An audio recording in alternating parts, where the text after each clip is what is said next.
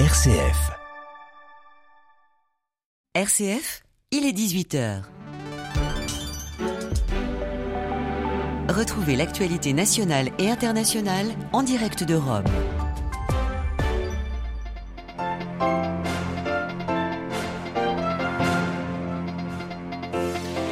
Les réactions sont nombreuses à la victoire de l'extrême droite en Italie la nuit dernière. Giorgia Meloni est à la tête d'une coalition qui a remporté la majorité dans les deux chambres. Réaction en particulier des pays européens. Nous retrouverons notre correspondant à Bruxelles. À la une de ce journal également, l'ouverture de la conférence annuelle de l'AIEA, l'Agence internationale de l'énergie atomique à Vienne et le Saint-Siège qui plaide pour un monde de dialogue. En France, les débats sur le thème délicat de la fin de vie sont ouverts. Une délégation de la conférence épiscopale était reçue euh, ce matin au gouvernement. Nous entendrons les attentes de la présidente de la Société française d'accompagnement et de soins palliatifs. Et puis direction le Liban aussi dans ce journal où certaines banques ont rouvert ce lundi à Beyrouth, mais les conditions d'accès restent très strictes et la colère des Libanais toujours forte. Radio Vatican, le journal Olivier Bonnel. Bonsoir. Les réactions dans le monde ont été nombreuses au scrutin italien euh, qui a vu la victoire la nuit dernière de la coalition des droites avec à sa tête le parti post-fasciste Fratelli d'Italia de Giorgia Meloni. Le Kremlin s'est dit ouvert à des relations constructives avec l'Italie. Le secrétaire d'État américain Tony Blinken se dit impatient de travailler avec le futur gouvernement italien. Le peuple italien a fait un choix démocratique et souverain. Nous le respectons, a commenté pour sa part le président français Emmanuel Macron. En tant que pays voisin et ami, nous devons continuer à œuvrer ensemble, a-t-il ajouté. Du côté de l'Union européenne, cette élection euh, à la tête de la troisième économie de la zone euro a été sans surprise regardée avec beaucoup d'intérêt. La Commission qui espère une relation la plus fluide possible avec Rome. À Bruxelles, la correspondance de Pierre Benazet. La Commission européenne espère une coopération constructive avec la coalition italienne, mais les premiers à féliciter Giorgia Meloni ont été les dirigeants des deux pays les plus en délicatesse avec leurs partenaires de l'Union, le Polonais Mateusz Morawiecki et le Hongrois Viktor Orban. Il se réjouit de voir arriver à un gouvernement des amis qui partagent la même vision de l'Europe. Le ministre espagnol des Affaires étrangères avertit de son côté que les populismes finissent toujours en catastrophe, reflétant ainsi la défiance de beaucoup face à l'arrivée de cette coalition. Giorgia Meloni qui promet le retour de la souveraineté italienne dans l'UE, préside aussi le Parti des conservateurs et réformistes européens, où siègent par exemple les Polonais du Parti droit et justice, une famille politique qui préconise des choix sociétaux décrits comme à contre-courant des valeurs européennes de l'état de droit. Le porte-parole du gouvernement allemand affirme tout de même s'attendre à ce que l'Italie reste très favorable à l'Europe, mais l'inquiétude de voir se fissurer l'unité des 27 sur l'Ukraine est présente, puisque Viktor Orban, encore lui, espère le soutien de l'Italie pour annuler les sanctions à l'encontre de la Russie. Mais autant Silvio Berlusconi et Matteo Salvini ont exprimé par le passé leur sympathie envers Vladimir Poutine, autant Giorgia Meloni s'affiche résolument pro-atlantiste, ce qui augure plutôt de tensions au sein de la coalition italienne. Pierre Benazet, Bruxelles, RFI pour Radio Vatican. Les manifestations se poursuivent toujours en Iran. Déjà dix jours que la contestation a embrasé le pays après la mort d'une jeune fille tuée par la police des mœurs pour avoir été mal voilée. La répression en Iran qui a fait déjà au moins 41 morts et plus de 2200 manifestants arrêtés. L'Iran où un important religieux conservateur proche du guise suprême appelle le pouvoir à écouter le peuple. L'utilisation de l'énergie atomique à des fins de guerre est un crime non seulement contre l'homme et sa dignité, mais contre toute possibilité d'avenir dans notre maison commune.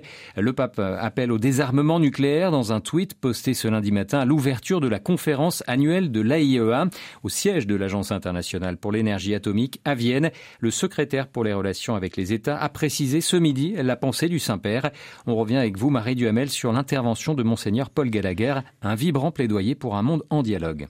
Absolument, le monde est de nouveau hanté par la menace nucléaire. En Ukraine, l'escalade est continue. Des paroles et des actes posés risquent de laisser moins de place aux solutions diplomatiques. C'est pourquoi, affirme le diplomate du Saint-Siège, il faut plus que jamais rechercher et poursuivre le dialogue avec une détermination ferme, inébranlable, sans restriction.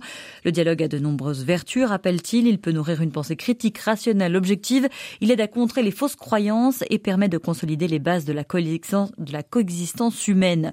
Pour le Saint-Siège, un monde exempt d'armes nucléaires est à la fois nécessaire possible, le pape l'a déjà énoncé, les relations internationales ne peuvent être tenues captives de la force militaire, de l'intimidation mutuelle, de l'étalage de stocks d'armes. Cela ne peut être la base d'une coexistence pacifique. D'ailleurs, rappelle Monseigneur Gallagher, c'est dans le but de dépasser la dissuasion nucléaire que le Saint-Siège a signé, ratifié le traité sur l'interdiction des armes nucléaires. Les progrès sont lents, concède-t-il, mais il faut aller de l'avant aussi pour éviter le démantèlement de l'architecture internationale de contrôle des armements.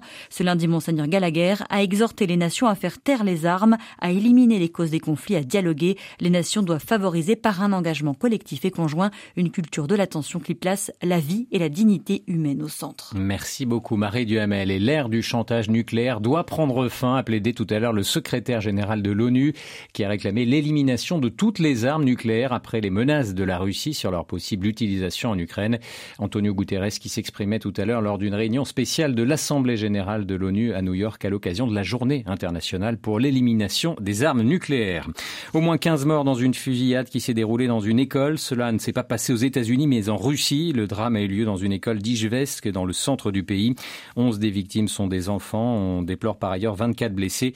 Vladimir Poutine a dénoncé un attentat terroriste inhumain. La Russie qui sur un plan diplomatique peut compter sur l'un de ses plus rares et fervents soutiens dans la guerre qu'elle mène en Ukraine, la Syrie. Le ministre syrien des Affaires étrangères qui s'est ainsi rangé derrière Moscou à la tribune de l'ONU où se poursuit l'Assemblée générale des Nations unies.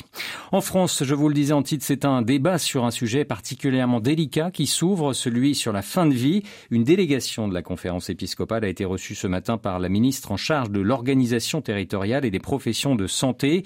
Les évêques de France qui appellent à développer les soins palliatifs avant toute réforme. Ils l'ont souligné dans une déclaration rendue publique samedi dernier en faveur d'une aide active à vivre.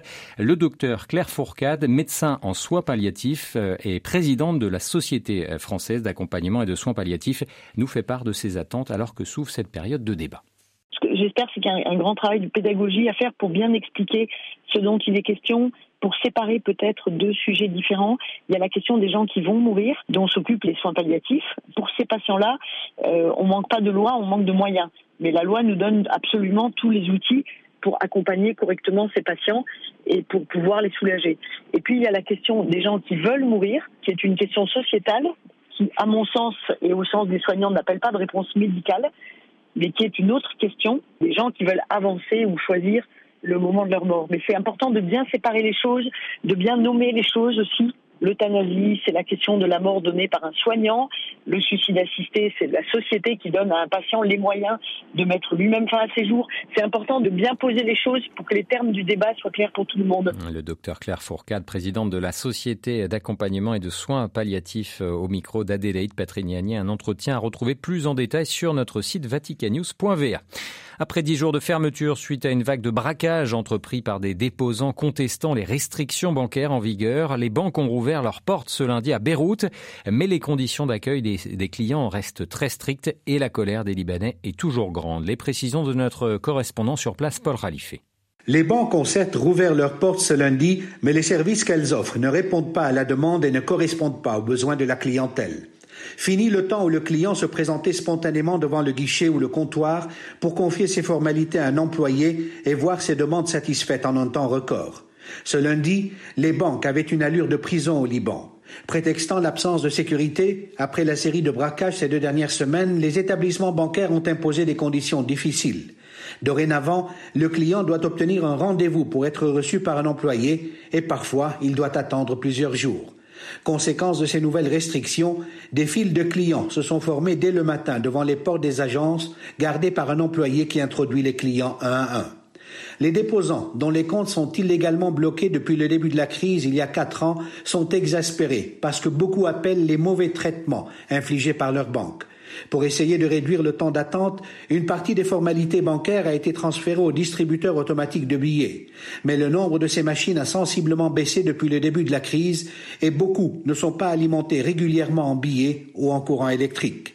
Paul Khalife, Beyrouth, RFI pour Radio Vatican. L'ONU appelle à la libération immédiate des soldats ivoiriens détenus au Mali, arrêtés il y a deux mois et demi à l'aéroport de Bamako. Ces 49 soldats font partie de la MINUSMA, la force de l'ONU, sur place. Et puis avant de refermer ce journal, un mot du Vatican où le pape François a nommé un nouveau préfet à la tête du dicaster pour la culture et l'éducation. Il s'agit du cardinal portugais Tolentino de Mendonça, anciennement archiviste et bibliothécaire de la Sainte Église romaine. Le cardinal Mendonça qui est également poète et auteur de très nombreux ouvrages. Plus d'informations à retrouver sur vaticannews.va.